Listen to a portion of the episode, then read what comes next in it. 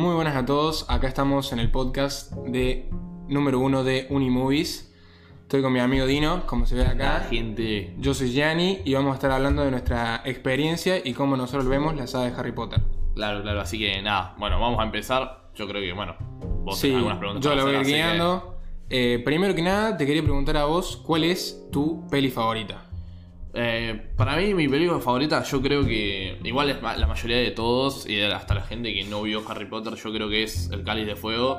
No sé tanto por la parte del libro, sino más. eh, yo creo que la película es buena porque. O sea, todo el tema de la, de la competencia y todo esto es como que le hace que esté Sí, buena la película. claro, más que es nada- una trama más común, ¿no? Más que nada también porque es la que más fantasía tiene de todas las películas y la que más llama la atención por el tema de los dragones. Claro, yo, sí, por el tema de los dragones, de, de todo, también de, lo, de cuando van al, al- al lago, al lago negro.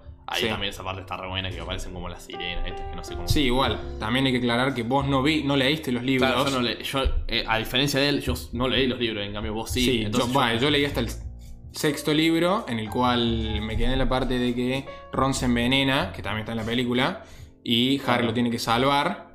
Bueno, yo me quedé en el sexto libro y me falta leer el séptimo y el octavo que habla del hijo. Claro, claro. Pero igual, por mi parte, mi película favorita es la 3, la de El prisionero de Azkaban. ¿Por qué? Ajá. Porque es la que más contacto tiene Harry con Sirius, que a la vez es uno de mis personajes favoritos, con Sirius y con Lupin, que Mm. son mis dos personajes favoritos, y porque se da por primera vez el, todo el tema del Patronus, Ujú, que Harry es como re sorprendente porque logra su primer Patronus corpóreo Claro, y eh, se tiene el mismo Patronus que James, que es el siervo.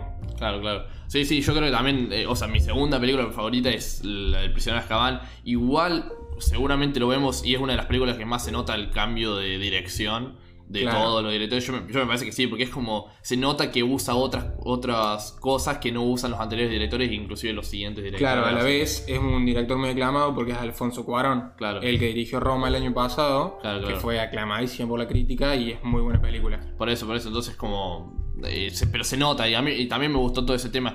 Es que a mí sí me gustaban mucho las películas de Harry Potter, más que todo cuando era chico, el tema de todo lo fantasioso. O sea, si por ejemplo, como tenemos a Lupin que aparece como hombre lobo, o tenemos a en el Cáliz de Fuego que aparecen los dragones, eso me re gustaba y era lo que me llamaba la atención. Black como perro, Claro, Sirius Black Peter como- Pettigrew como Claro. rata. Entonces, eso era lo bueno de, de las películas. Porque, por ejemplo, una de las películas, no que menos me gustó, pero sí que no. mm, Que no me llamó mucho la atención, porque me gustan todas las películas. Pero más que todo es La Cámara Secreta. En sí, porque tiene como un argumento muy Básico. básico. Y si bien es muy importante para la saga, porque es uno de los primeros horrocruces que se ve. Y además es la que hace la conexión con la adolescencia más Claro, importante de claro, Harry. claro. O sea, es como que es un. Así, Harry va a luchar contra ni Voldemort, porque lucha contra un. Un fantasma de Claro, él. con, un recuerdo Una de memoria. Claro, que está en el libro y es una serpiente. Si bien está muy buena las escenas y todo eso, es como. del basilisco. Claro, es como. Bueno, no me gustó tanto y, y- y no era la que me llamaba la atención. Y lo mismo, ahora de gran, más de grande, sí me gustan las últimas. Pero también no me llamaba mucho la atención cuando era más chico. porque- Bueno, también que eh, para decir que es una de las más importantes porque ahí se empieza a forjar el amor con Ginny. sí, de Harry. también. Él la empieza a ver distinto y También. entra en duda a partir de toda la saga de libros y de películas. Entra en duda porque piensa, es la, no, es la hermana de mi mejor amigo. Claro. Igual eso se empieza a desarrollar más. No sé si es en la orden del Fénix. Que ahí le empieza, empieza hasta a hablar Ah, con Ron. Y ya como que los dos se encuentran, como que dicen, sí, me gusta. Ron dice me gusta Hermione y, lo- y Harry dice me gusta Ginny. Entonces como que ahí se encuentran más. Claro, en, eso en las películas no se nota tanto, pero en el libro sí, porque él como que... Como la describe J.K. Rowling a Ginny, cómo ve Harry a Ginny, se ve que la describe como con amor, como una, no, más que una amiga. Ajá, claro, claro. Sí, sí. mm, Es más, en realidad al principio solo era Ginny la que estaba más o menos enamorada. Por lo menos en las películas eso es lo que se ve. Y después termina Sí, en siendo- la 1, cuando Ginny lo ve por primera vez a él, se, como se ruboriza, se queda ahí como que, no, Claro, Harry claro. Potter. Claro, claro, sí, sí. Eh, bueno, no sé si querés pasar, bueno, hablado de esto de las películas, no sé si querés pasar ya directamente Sí, también, a no, ahora seguimos con la otra pregunta, pero te quería preguntar a vos, ¿cuál en tu caso es la peli que notas como más comercial? Yo, por ejemplo, lo que estábamos hablando justo que saltaste con la 2, la cámara secreta, tengo un, un dilema con esa película porque tiene mi- una de mis escenas favoritas, que es la del auto cuando lo van a salvar a Harry, de la casa de los Dursley. Pero también tengo un, un dilema por el tema de que noto que es la peli más simplona y comercial. Es como que dijeron, bueno, vamos a hacer la película 2 de Harry Potter como para que la gente la tenga y hasta ahí. Sí, yo no, no sé si es que haya una película comercial. Yo creo que más- siempre los que más van a ver la gente son las primeras y las últimas. Solamente las que están en el medio no importan mucho. Yo creo que las que más gente vieron fueron las primeras, la del Cáliz de Fuego o el, el Prisionero de Azkaban, y las últimas dos de las Reliquias de la Muerte. Las otras son como más, no relleno porque cuando vos ves las películas sí son, Son importantísimas, pero la gente cuando dice, bueno, voy a ver la primera o voy a ver la última, y la mayoría de gente que sabe de la saga de Harry Potter le dice, bueno, mirate el prisionero de Azkaban o el Cáliz de Fuego. Y a Que los, te van a llamar claro, la atención. no, no, no, no conseguí otra gente que diga, bueno, mirá el misterio del príncipe. No, es muy raro. Bueno, yo diga. después de mi, o sea, mi segunda película favorita sería la 1, la de la piedra filosofal, ¿por qué? Porque se presenta el mundo y porque ahí yo lo conocí a Harry Potter cuando estaba en sexto, más que nada. Ya la conocía la saga, pero en sexto le agarré el amor cuando iba a sexto grado. Y eh, comencé con la 1 y lo vi a Harry tan chico, tan comparado a mí, como yo agarraba similitud con él. Y, y cuando presentan el mundo mágico, cómo lo presentan, es que yo le agarré el amor a la saga. Claro, claro. Sí, sí. Eh, yo en realidad mm, le empecé desde muy chico, o sea, empecé desde que tenía cuatro años Mm. a ver la primera. Si bien no vi la primera, vi la cámara secreta, que fue la primera que vi, es como que bueno, ya de ahí ya le agarré un toco el gusto y después, bueno, ya ahora más de grande. Claro, también yo la conocía por mi parte por Martín, que fue el primero que, un amigo nuestro, Ah. que el primero que me introdujo en la saga, y me dijo, che, mirá, juguemos a eso, está re bueno, es... Ajá.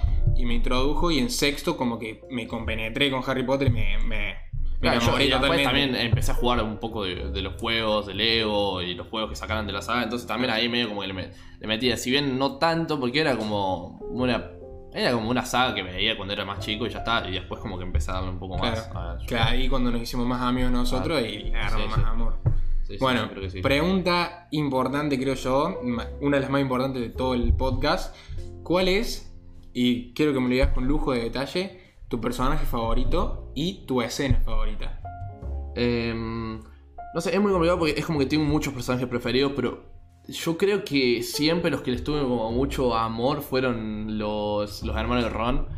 Eh, pero por un tema que siempre eran, eran como que me re gustaba el, el estilo, cómo eran ellos de personalidad. De todo. Claro, que eran re bromistas, que no se tomaban nada en serio. Si bien los otros personajes que como que me, me gustan, o sea, tengo personajes que me gustan, por ejemplo, Lupin, Sirius Black, eh, Luna Lovegood, o sea, es como que son personajes que me gustan.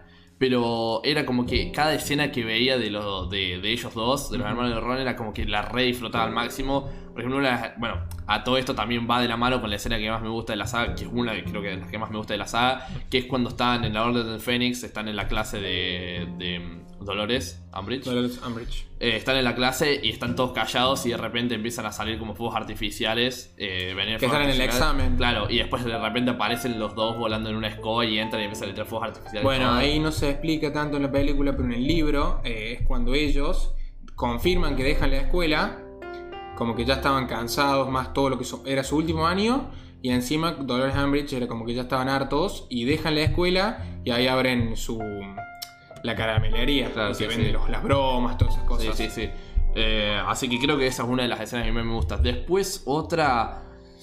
mm, No sé, la, la verdad, ahora como que no se me viene mucho a la cabeza, pero siempre es como que dije, algún día si me preguntan cuál es mi escena favorita, yo creo que voy a decir esa y ya está, y, y listo. Claro, vino al hilo la pregunta. Claro, claro, me parece que está bien. Bueno, por mi parte, mis personajes, como vos dijiste que también te gustan mucho Sirius y Lupin, los nombraste tal cual. Por mi parte, más que nada Sirius, porque tiene el poder de. es un animago.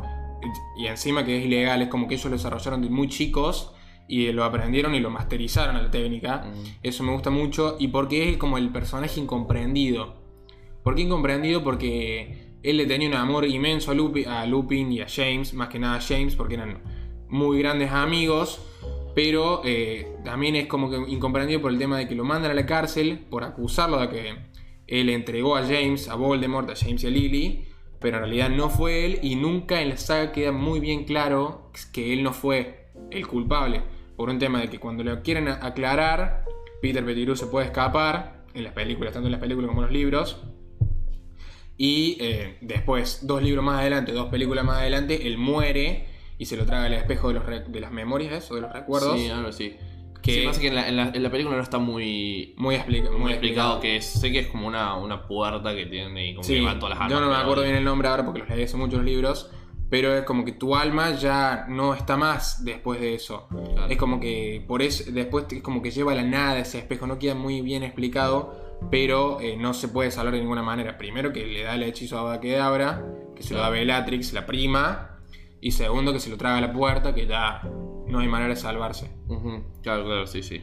Eh, así que, bueno, eso. Esa, esa es la escena por mi, mi parte. Igual, yo creo que. mm, o sea, también Lupin es un personaje que me gusta, pero por el sentido de que siento que. Va, Sirius también, pero es como que Lupin lo sentí como si fuese siempre. Mientras que no estuvo Sirius, eh, como si fuese un padre de Harry. No exactamente eso, pero era como una persona que era más seria, que lo cuidaba. Por ejemplo, se puede ver mucho en la escena ponerle de. Cuando, está- cuando le va a entregar el mapa al merodeador, que se lo encuentra, Lupin, y como que le. Lo le- cubre. Claro, no que lo cubre, sino que también eh, cuando están solos le- le- lo reta, tipo, lo, lo pone en penitencia, como así, Sí, decirlo sí. como un padre. Esa es una escena típica como de, de- de- de un padre a un hijo. Claro. Entonces, como estuvo muy mal lo que hiciste, qué sé yo. Entonces está bueno eso, entonces lo tomo muy de ahí. Después, cuando apareció Sirius, es como que. A ver, no sé si estuvo tan presente, tampoco tuvo como tanto tiempo para estar presente con Harry, pero es como que, bueno, o sea, sí, también tuvo su, su, su padre sí, pero no tuvo tanto tiempo para demostrarlo así como Lupin, que estuvo más tiempo en la Claro. saga. Sí, igual eso que decía Lupin viene al hilo con lo que yo pienso por un tema de que Lupin se presenta antes que Sirius, en la- tanto en la saga como en las películas, en la saga de libros como en las películas, porque se presenta al comienzo de, de tercer año de la, del prisionero Azkaban y es como vos decís, es como un pre-padre antes que llegue Lupin. Por tema que nunca tuvo James, se murieron obviamente, y porque es como el pre-padre, digo yo, porque lo protege durante todo ese año y después cuando llega Sirius tampoco él puede tener tanto contacto con Sirius. Por eso me parece como re cierto lo que vos decís de que es un padre inicialmente para él y por más tiempo porque es uno de los últimos en morir. Claro, hablando de eso de, que se pues, está al principio y todo esto, em, yo creo, eh, o sea, hay una cosa que vi en la- en- prácticamente en todas las películas de Harry Potter que, o sea, no sé si en todas, todas a completo, pero hay una cosa de que siempre al principio se muestra lo que va a ser el problema o la resolución del problema al final. Por ejemplo, te doy un ejemplo en El prisionero de Azkaban, que es uno de los que más se ve, se puede ver que al principio se le da mucha importancia a lo que es la rata de Ron, o sea, se le da mucha importancia a lo que Sí. es la rata en sí. Que- Pero, que o sea, que, al final. claro, pero que al principio será que se pelea con, con el gato de, de Hermione porque la recuida, que después eh, dice que... O sea, como que en todos los diálogos y en todo el guion como que se le da mucha importancia a la rata y siempre que pueden la, la agregan a la rata. Después, por ejemplo, cuando se están yendo a Hogwarts, que casi se lo olvida y como que le dan re importancia al que se, se estaba por olvidar la rata. Ujú. Y al final terminó siendo Peter Pettigrew, que fue el primer problema, o sea, el problema principal en la, en la película. Y después, a su vez, en el tren, en el principio del tren, se puede ver que, bueno, eh, Lupin hace el Espectro Patronum. Y que a su vez eso va a ser lo que, lo que va a Después va a resolver el Harry. problema al final. Entonces podés ver esas cosas. Después, no sé, por ejemplo. eh, ahora no se me viene muy, muy bien a la cabeza, pero no sé. Cuando empieza a hablar Parcel Harry, que se da cuenta de que después puede abrir la cámara de los secretos y que de esa manera puede escuchar a la serpiente y todo lo que tiene que ver con eso. Eh, así que, bueno, por ejemplo, en la cuarta tenemos, bueno, en la de Cali de Fuego tenemos, no sé, a- que al principio se, prende- se presenta Ojo Loco como un personaje re importante y que lo re va a ayudar a Harry Claro, y que al final termina siendo el malo. Eh, bueno, también. Que eh, después se enteran que Ojo Loco estaba encerrado en un cajón. Claro, o al principio que están en, en el- en el- la competencia de Quidditch, que aparece Barty Crouch al principio, principio, principio, que ese va a, ser, va a terminar siendo el malo de la película. Que al final. Así que eso se ven todas. Claro, Eh, como que vos destacás que eh, al inicio o al final se ve cuál va a ser la respuesta del problema y cuál va a ser el problema. Claro, claro. Es como O que te una- hacen un guiño. Es una o otra cosa o las dos cosas juntas en las películas. hacer- te hacen un guiño para decirte, che, mira, papás. O como que de- después de unos 10 minutos, 20 minutos, te das cuenta, che, mira, esto que te mostramos hace 10, 20 minutos, ahora es el problema de la, de la en, saga. en la primera película, va al bar Harry y el primer, eh, el primer diálogo que tiene mucho con un, Con una persona, con una persona, Quirrell. sí, con un- o sea, en realidad con un mago, es el profesor Quirrell. Y a su vez es el Resulta malo de ser que el Voldemort. Voldemort. Entonces ahí te das cuenta que es todo conectado. va todo Va, conectado. no Voldemort, que Voldemort poseyó Sí. su cuerpo. Claro, claro. Em, así que eso lo quería aclarar porque por ahí- Bueno, ahora te tengo dos preguntas que a los que son fans fans de Harry Potter te van a les va a encantar. Es que son más conspirativas. Es ¿por qué pensás que la profecía lo favoreció a Harry y no a Neville, que nació el mismo día? Claro, sí, esa, esa teoría le dicen una banda, le dicen la. Que tienen una. que está una banda. Yo creo que en realidad, bueno, eh, eso más más no, no de tanto una historia, porque si fuese una historia realista, capaz que sí hubiese mucho problema. Pero es más que todo siguiendo la película. A ver, la película se llama Harry Potter y obviamente tenía que ser él. Como hay una banda de cosas que de casualidad que decir, hoy justo casualidad que este estaba acá y justo le tiró un hechizo y este. O sea, Claro, también me- esto, esto todo está todo craneado por, por J.K. Rowling por el tema de que justo da la casualidad también, casualidad que no es ninguna casualidad, es una causalidad, de que Neville mata a Nagini, que es una de las partes de los horrocrux- horrocruxes más importantes de Voldemort, Mm. porque es un animal, es un cuerpo en sí que tiene vida. Mm, Sí, además, o sea, eh, yendo con la teoría, a ver, yo creo que había un- unas posibilidades de que les toque a uno o al otro. O sea, pero solo iba a haber uno que era el coso. Claro. Y terminó, si bien por la película y por el libro le, termin- y le iba a terminar tocando a Harry, obviamente, también es una cuestión de probabilidad y le tocó. Bueno, en esto, el, en el libro, da como explicación a que eh, vos depende de la importancia que le des a la profecía si se va a cumplir o no.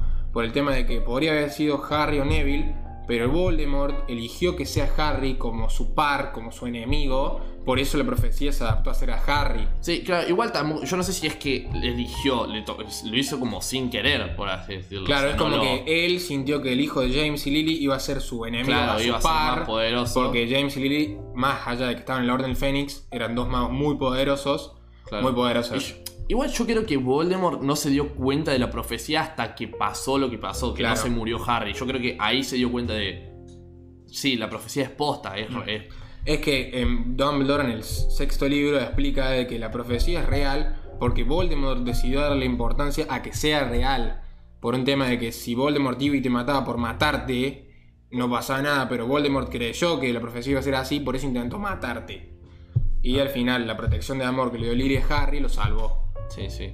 Entonces. O sea, eso es lo que pienso yo de esa teoría. Hay teorías que sí son. que sí son más acertadas, pero hay otras cosas que son casualidades de la película y porque es así de guion y ya está. Y... Bueno, y después otra que no es tanto una teoría conspirativa, sino una duda más personal, es qué pensás vos de Dumbledore con respecto a animales fantásticos. O sea, qué va a pasar en las siguientes películas con él.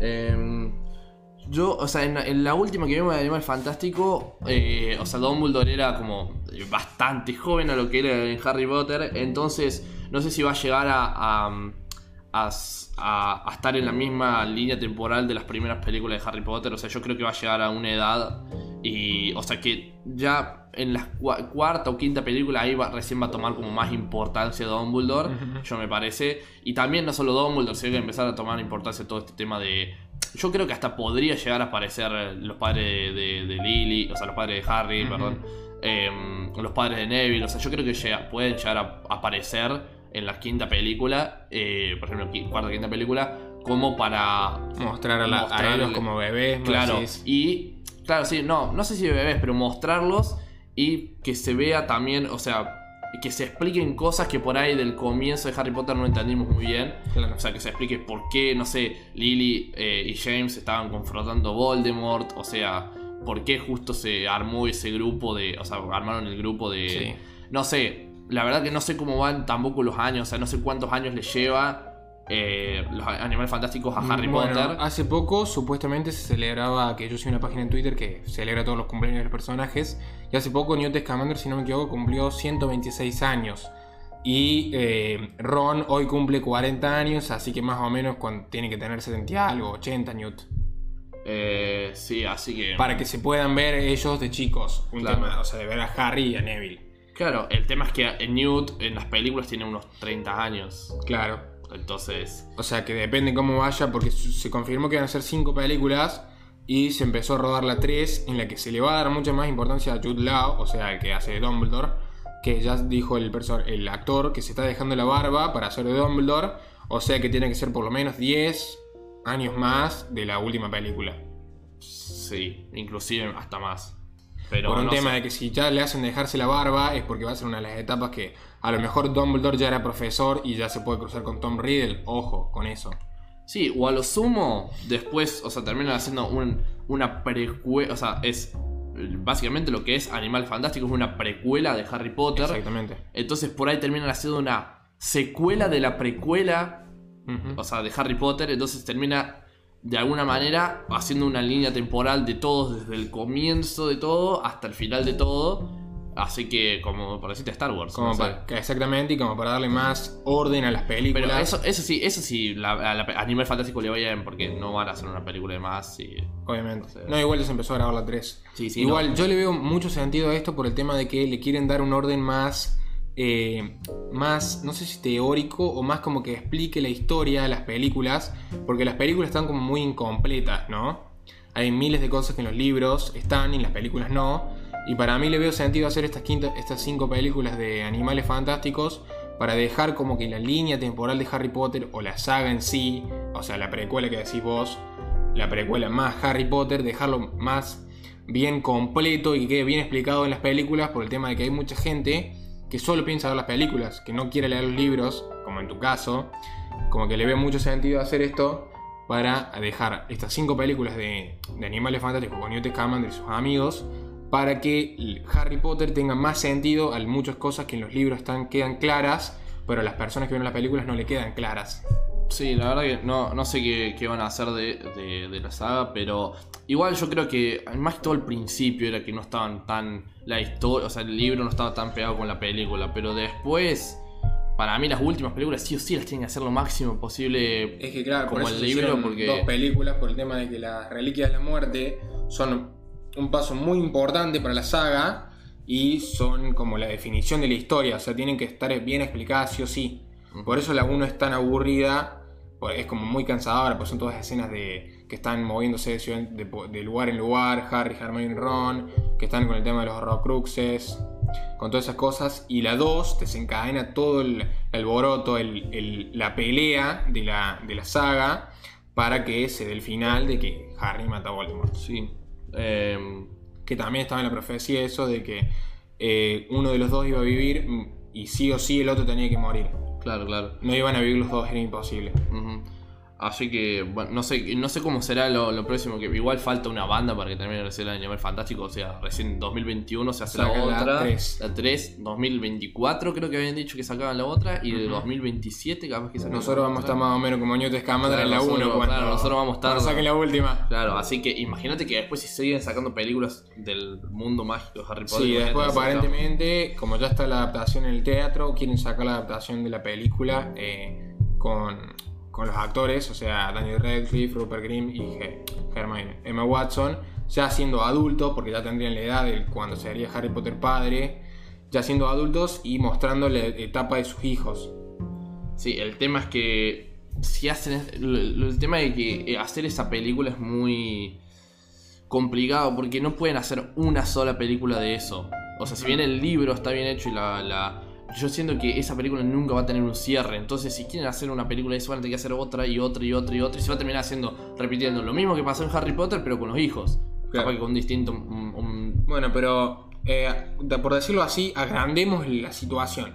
Por decirlo así, ponele que hasta la quinta película de eh, Animales Fantásticos se llega tranquilamente. El presupuesto viene bien, la gente la sigue viendo, hay presupuesto para hacer más películas, hay ganancias, que es lo más importante. Agrandemos la situación. Supongamos que a lo mejor esto está todo en la cabeza de los, de los productores de J.K. Rowling que dicen, bueno, mira, vamos a hacer hasta las 5 de Newt, hasta las 5 de Newt Scamander, de Animales Fantásticos, y ahí vamos a empezar a explicar la historia del hijo de Harry Potter. A lo mejor quieren hacer como, como el mundo de, del Marvel MCU, que hacen en 11 años, no serían 11 años porque las películas de Harry Potter están hace muchos más años, ponele 20, 30 años, hacen una saga gigante como Star Wars, que son cuántas películas. Sí, el tema es que si quieren hacer eso va a ser repetitivo. Y hasta a mí, no, me- mirá que yo- a nosotros nos gusta mucho Harry Potter, pero va a ser ultra repetitivo. Va a ser lo mismo que hizo Harry Potter, pero el hijo lo va a hacer. Y por ahí hay otro malo, entonces va a ser ultra. Con la saga de Animal Fantástico está bien porque tienen otras cosas. Tienen el Animal Fantástico, explica todo lo que tiene que ver con los animales, las criaturas fantásticas. Pero yo creo que si hacen una, una secuela del hijo va a ser exactamente Claro, lo que en mismo. ese que- momento se trata la derrota de. ¿Cómo es el enemigo de mm, Dumbledore? Que lo también hace Grindelwald. Dumbledore, Grindelwald. Que se dice también que tenían un amorío, que no se sabe. Pero, claro, pero si hacen otra de Harry Potter, o, o sea, del hijo de Harry Potter, va a ser ultra repetitivo, no va a quedar bien. Entonces, al pedo, o sea, porque una cosa es, por ejemplo, de Avengers, que es el MCU, y cada superhéroe tiene, Tiene una su- historia. Tiene una historia pu- puntual. Esta no, esta va a ser exactamente lo mismo. El chabón, vamos a ver que el hijo de Harry Potter va a aprender los mismos hechizos que aprendió Harry. Van a ser exactamente lo mismo, va a ser exactamente lo mismo, cómo los va a aprender. En otra casa que va Claro, a ser. por ahí va a ser en otra casa, pero ya está, es lo, lo único que cambia, que es de Slytherin. Y lo único que podría hacer es una historia resumida de cómo aprende lo- lo- los hechizos y que como al terminar siendo de Slytherin termine siendo malo. Y, sé- pero sería irse mucho a las ramas y no, me- y no, no, o sea, Claro, no me gustaría. bueno, yo en ese sentido, por mi parte, lo veo como un tema de que me parece que si hacen una super, una mega saga, para mi parte pienso que no le podría llegar a salir tan mal si hacen, qué sé yo, una o dos películas del hijo explicando cómo es su vida. A lo mejor no le Sí, sale tan Sí, mal. no, es que el tema es que hacen dos películas, pero la gente se va a quedar con... Es como si hubieran hecho hasta la tercera película de Harry Potter. Y vos decís, Che, flaco, termina faltan, me faltan cuatro películas más. Bueno, esto va a ser lo mismo. Van a ser dos películas y van a decir, che, me faltan 16 películas más. Me falta que me contés la vida. Claro, y ya después se va. Por más que. O sea, una vez que empiecen eso, van a tener que terminarlo. Porque si lo terminan en una película, lo tienen que terminar muy bien y tienen que te- terminar de cerrar todas las conclusiones. Va a ser re difícil. Claro. Entonces, no creo. Es como un tema de dejar la saga en paz y, dejar como el honor de la saga de decir, che, mira, ya no fue bien, dejémoslo ahí, Es no la arruinemos por el amor a los fans. Es como Star Wars. Yo sé que a mí, o sea, yo no vi mucho Star Wars. Pero sé que a la gente que le gusta Star Wars dice que ahora ya las otras películas ya están ma- son malísimas, no es nada que ver a lo que era antes. Para el fan de Star Wars, la última película fue un asco. Y bueno, y por eso te digo, imagínate para nosotros los de Harry Potter, si bien a nosotros nos gusta y la vamos a ver por obligación y por gusto, Por el tema de que somos fans. claro, o sea, vamos a ver que una película mala y que no está bueno, que haya ese, pero a nosotros nos va a gustar porque nos gusta Harry Potter, entonces Claro. no nos va a quedar otro. Sí, para mí, yo tendría que hacer que dejen hasta las 5 de Animales Fantásticos y dejen la saga en paz. Y si piensan hacer como un spin-off del hijo, que se lleve a cabo muy minuciosamente y muy bien por el tema de que si la hacen mal, nos va a pasar lo mismo que los fans de Star Wars que dicen, che, mirá, Hay que, termi- hay que ver cómo no es lo termina, mismo que cuando lo vi de chiquito. Hay que ver cómo termina la saga de Star Wars y ahí dejarlo y ver cómo La termina saga de eso. Animales Fantásticos. de, de Animal Fantástico, perdón. Tal cual. Eh, así que ahí- y ahí dejarlo y ver, y ver cómo termina eso. Igual, por mi parte yo le tengo mucha fe porque el tema de que es como todo un mundo nuevo la zoología. La, sí, zoología se dice, ¿no? Sí, en realidad sería otra cosa porque ellos Mm, son. sí, la- magizoología creo que si no me No equivoco. sé, bueno, de estudio de los animales de mágicos. los animales fantásticos porque es un tema de que primero está bien hecho porque Newt Scamander es de Hufflepuff, es como que son todos los que no sirven para nada, Claro. dicen eso. Segundo, que es un mundo que no está explorado los animales dentro del mundo de Harry Potter. Y otra cosa que es como, la- como que el personaje es mucho más, no perspicaz, más eh, in- entretenido que lo que es Harry Potter. Por el tema de que es como que él es como que su hermano, que es el hermano, el hermano suyo que fue a la guerra, todo es como que re reconocido. Y él es como la desgracia de la familia, pero a su vez es como que tiene el amor de sus amigos y es como que más, yo lo noto más entretenido que Harry Potter.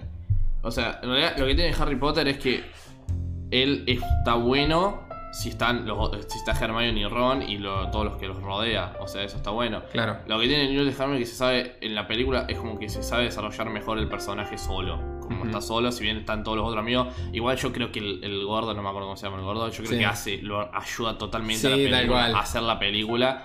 Porque si no fuese por él, yo creo que las escenas de comedia y lo que tiene es que el, el gordo hace el papel de nosotros, cómo veríamos ese Claro, mundo y al final en la primera le hacen olvidar cómo es el mundo y en la segunda se lo vuelven a hacer acordar. Claro, Pero por un tema de que es obligación hacerlo olvidar que porque él no es parte del mundo mágico ni tiene ningún tipo de sangre mágica.